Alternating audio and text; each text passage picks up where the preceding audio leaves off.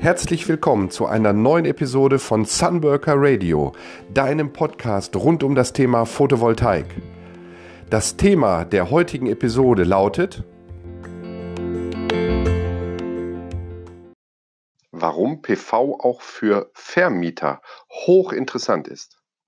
Ja, herzlich willkommen zu meiner heutigen Folge von Sunworker Radio. Ich habe eine extrem spannende und ja auch anstrengende Woche hinter mir.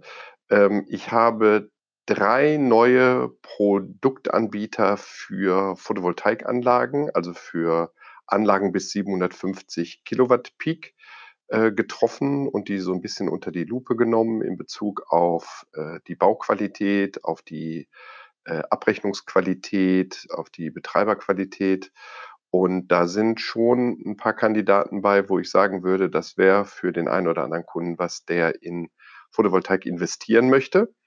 Ähm, denn bekanntermaßen ist es ja so, dass das gar nicht mehr so schnell eine Entscheidung ist, die ich einfach für mich persönlich oder du für dich persönlich stellen kannst, wenn du in eine Solaranlage investierst auf einem fremden Dach.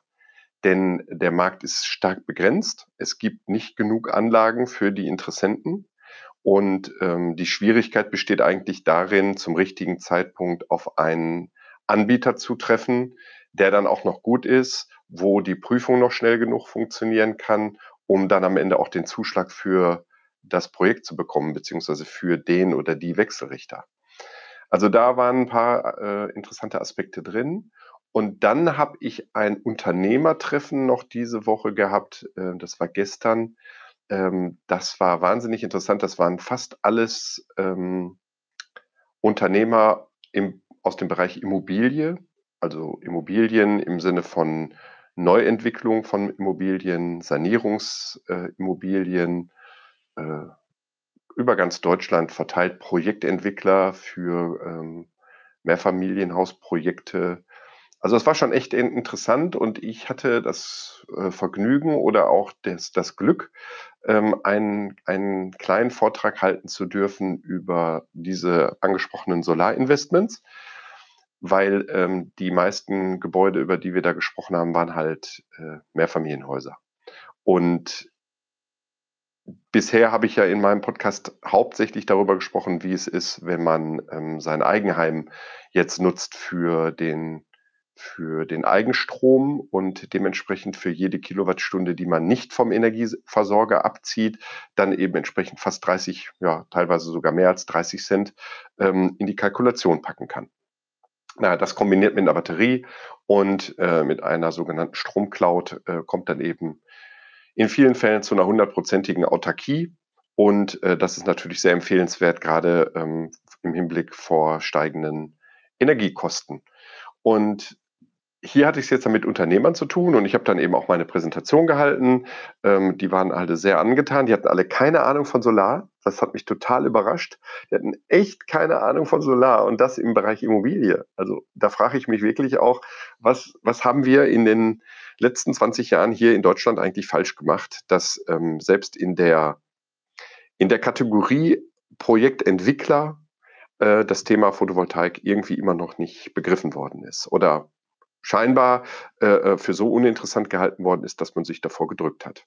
Denn eine Wärmepumpe oder so bauen die jetzt alle da irgendwie ein, vielleicht so ein bisschen so Alibi-mäßig auch, machen KfW 50, KfW 70, KfW 40, aber äh, ohne Solar, also ohne Photovoltaik, müssen wir ja sagen. Solar ist ja auch Thermie und Warmwasser machen sie ja schon. Ja, dann habe ich meinen Vortrag da gehalten und äh, dann äh, hat es natürlich Gespräche nach den Vorträgen gegeben und äh, da stand ich dann eben auch mit den Immobilienentwicklern da zusammen und habe gesagt, warum, warum macht ihr eigentlich nichts? Warum waren auf all euren Bildern, die ihr uns da gezeigt habt, äh, äh nie Photovoltaikanlagen zu sehen? Das gibt es auch gar nicht. Das sind ja auch Flachdächer, äh, wo ja äh, man nicht auch argumentieren kann, mein Dach ist nicht richtig ausgerichtet. Nee, auf dem Flachdach, da kann ich machen, was ich will. Also das wird eh aufgeständert. Ja, und dann haben die gesagt, ja, weil sich das nicht lohnt. Also, weil das kostet so viel. Ich, das kostet, also natürlich kostet das Geld, aber das, ähm, das zahlt doch der, der Käufer. Ja, das sieht der Käufer aber nicht so und äh, das stellt für ihn keinen Mehrwert dar, ähm, weil dafür kann er auch nicht mehr Miete nehmen. Sag ich, natürlich kann der dafür mehr Miete nehmen. Und zwar aus dem ganz klaren Grund, wenn ich heutzutage Vermieter bin, und das ist vollkommen egal, ob für ein Einfamilienhaus oder ein Vier- oder ein Zehnfamilienhaus. Das System, was ich hier jetzt schon seit ein paar Folgen ähm, immer wieder diskutiere und empfehle, das ist für ein Mehrfamilienhaus genau das Gleiche. Das ist halt Mietstrom, nennt sich das dann. Das heißt also, der Eigentümer des Hauses, was er in die Vermietung gibt, der wird auch zum Stromerzeuger und diesen Strom verkauft er an seinen Mieter. Und das hat ja einen ganz erheblichen Effekt auf, den, ähm, auf seine Ertragserlöse. Weil, und das ist ja auch einfach zu verstehen, angenommen, es handelt sich, ich wohne ja auch in einem Mietshaus, das ist ein ganzes Haus, ein Einfamilienhaus. Wir sind hier ganz alleine. Ähm, wir haben keinen Solar. Und äh, wir zahlen einen Abschlag äh, von 150 Euro jeden Monat an den Energieversorger. Habe ich ja auch schon gesagt. So. Wie wäre es denn, so habe ich gestern dann die, die Leute auch gefragt, wie wäre es denn, wenn diese 150 Euro jeden Monat bei euch in der Tasche landen würden? Also beim Eigentümer. Das wäre doch ein Traum. An diese 150 Euro kommt ihr doch aktuell gar nicht dran. Und wenn ihr auf einmal diese 150 Euro hättet, dann ist es doch für euch ein leichtes, eine Solaranlage aufs Dach zu bauen, einen Speicher in den Keller zu packen und eine Cloud-Anbindung zu machen und das an jeden, der bei euch mieten will, draufzupacken. Könnt ihr doch machen. Ohne dass das jetzt eine Auswirkung hätte ähm, auf, die, auf die Gesamtmiete, aber ihr könnt einfach mehr Miete nehmen, weil die Betriebskosten da ja um 150 Euro runtergehen oder um 140 Euro, weil 9 Euro oder 10 Euro zahlt man pro Monat für den Zähler vom Energieversorger. Ja. Ja, äh, Wahnsinn. Geht das denn wirklich? Sag ich, ja, natürlich geht das. Ja, und Speicher und bla bla bla. Sag ich, ja, und es gibt Speicher. Die Firma BYD, das ist ein großer Speicherhersteller aus China, äh, die bauen jeden Tag, weiß ich nicht, 10.000 Elektrobusse in, Amer in, in China ist das Thema Mobil ähm, ähm, äh, Elektromobilität ja viel, viel weiter als hier. Für die sind äh, Speicher, wie wir sie hier in Deutschland brauchen, sind für die ein Witz in der Herstellung. Äh, nur die machen jetzt hier eben aus Deutschland nicht gerade äh, den Höllenmarkt. Ne? Das ist für die erstmal völlig uninteressant. Und die bauen Speicher, ähm, zum Beispiel, ein, sag jetzt mal, ein, Acht-Familienhaus haben wir mal durchgerechnet. Ein Acht-Familienhaus, im Schnitt leben in jeder der Familien äh, leben drei Personen. Dann sind wir bei ähm, 3 mal 8 sind 24 bei 1500 Kilowattstunden äh, Verbrauch, was man so über den Daumen nehmen kann, lande ich dann bei 30.000 Kilowattstunden. Das heißt, ich brauche eine 30 kW Anlage, vielleicht auch eine 32 kW Anlage oben auf dem Dach. Dann produziere ich für diese acht Familien genügend Strom, um die komplett zu versorgen. Und hier gilt genau das Gleiche. 30 kW aufs Dach, ein Speicher unten im Keller. Die Dimensionierung muss man sich eben dann angucken. Vielleicht sind es dann eben 30 oder 40 Kilowattstunden, ist aber auch kein Thema, so einen Großspeicher da reinzubauen. Und dann ähm, habe ich eine Cloud-Anbindung und dann kommt in jeden Mietvertrag, kommt dann eben entsprechend äh, diese Stromabnahme da rein. Fertig, aus. Und das war's. Und äh, jetzt zu den Stromkosten. Das ist ja auch der absolute Knaller. Wir reden ja hier immer von 150 Euro und äh, das stand da neben mir und guckte mir sich, mich mit großen Augen an und sagte, ähm, du Klaus, wir haben ja Nachtspeicher. Wir zahlen ja gar nicht 150 Euro im Monat, wir zahlen 350 Euro. 350 Euro. Der wohnt jetzt in so einem Zehn-Familienhaus oder das war noch größer, also da war eine größere Anbindung noch. Der, der lebt in einem, ähm, meinetwegen, Acht-Familienhaus und jeder von diesen äh, acht Familien zahlt im Jahr 4.200 Euro für Strom. Da habe ich gesagt, genau, und das kann man ja mal mal 20 Jahre nehmen. Das sind dann bei einer Partei 84.000 Euro für Strom in den nächsten 20 Jahren. Und wenn ihr jetzt mit acht Parteien da drin wohnt, dann sind das 672.000 Euro an Stromkosten, die am Vermieter vorbeigehen, weil der Strom kommt ja vom EVU und nicht von ihm. Ähm, glaubst du, dass es möglich ist, für 672.000 Euro in, auf 20 Jahre ähm, eine Solaranlage zu bauen und zu finanzieren? Ja, na klar. Es kostet einen Bruchteil.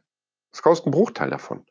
Und ähm, trotzdem würde er diese 672.000 vielleicht nicht in dem Maße einnehmen, weil natürlich eine Sanierung der Nachtspeicherheizung dazu führt, dass generell die Kosten runtergehen würden. Aber natürlich würde sich so eine Sanierung allein schon durch die Photovoltaikanlage rechnen. Natürlich. Dazu kommen aber auch noch äh, Zuschüsse, die er sowieso kriegen würde, wenn er an sein Gebäude rangeht und vielleicht die Fassade noch dämmt und saniert und die Heizung eben austauscht. Also da gibt es Zuschüsse, KfW-Förderdarlehen. Und diese Sachen, die führen dazu, dass natürlich auch jeder, der über ein Mietshaus verfügt, Photovoltaik braucht. Jeder braucht Photovoltaik. Jeder Eigentümer in der Eigennutzung, jeder Vermieter für seine Mieter und jeder Gewerbetreibender für seine Firma. Ja, genau das ist die Message, die ich heute in dieser Episode für dich habe, wenn du Eigentümer bist in einer äh, und über eine ähm, Immobilie in der Fremdvermietung verfügst setz dich mit diesem Thema auseinander. Ich unterstütze dich da gerne. Du kannst dich aber auch gerne im Internet äh, schlau machen darüber. Wenn du hier in Hamburg und Umgebung in Norddeutschland äh, wohnen solltest, stehe ich dir sogar persönlich zur Verfügung und ich komme auch vorbei und wir gucken uns das gemeinsam an und machen die Bestandsaufnahme. Denn nichts ist wichtiger für die richtige Dimensionierung einer Solaranlage als die örtlichen Gegebenheiten richtig sich angeguckt zu haben, um dann auch die richtigen Komponenten auszuwählen, den richtigen Speicher etc. pp. und die richtigen Firmen auch anzusprechen, die diese Leistung auch ähm, in einer hohen Qualität eben auch machen und auch so, dass man sich trotzdem noch wohlfühlt, wenn Arbeiter über zwei Tage ähm, durch dein Haus laufen. Äh, das ist ja ein ganz wesentlicher Punkt, äh, dass du hier ähm, natürlich auch eine Qualität haben möchtest, die die nächsten 20, 30 Jahre hält und von Menschen gemacht wird, die ja, zu denen man eben auch in irgendeiner Form Zugang hat. Also, ich wünsche dir jetzt noch einen schönen Tag. Äh, ich hoffe, ich konnte dir einen Einblick geben nochmal in dieses Thema und freue mich, wenn du in irgendeiner Form Kontakt zu mir aufnimmst, damit wir das Thema Photovoltaik auch für dich gemeinsam angehen können. Alles Gute und bis zur nächsten Folge, dein Sunworker Klaus Matthijs.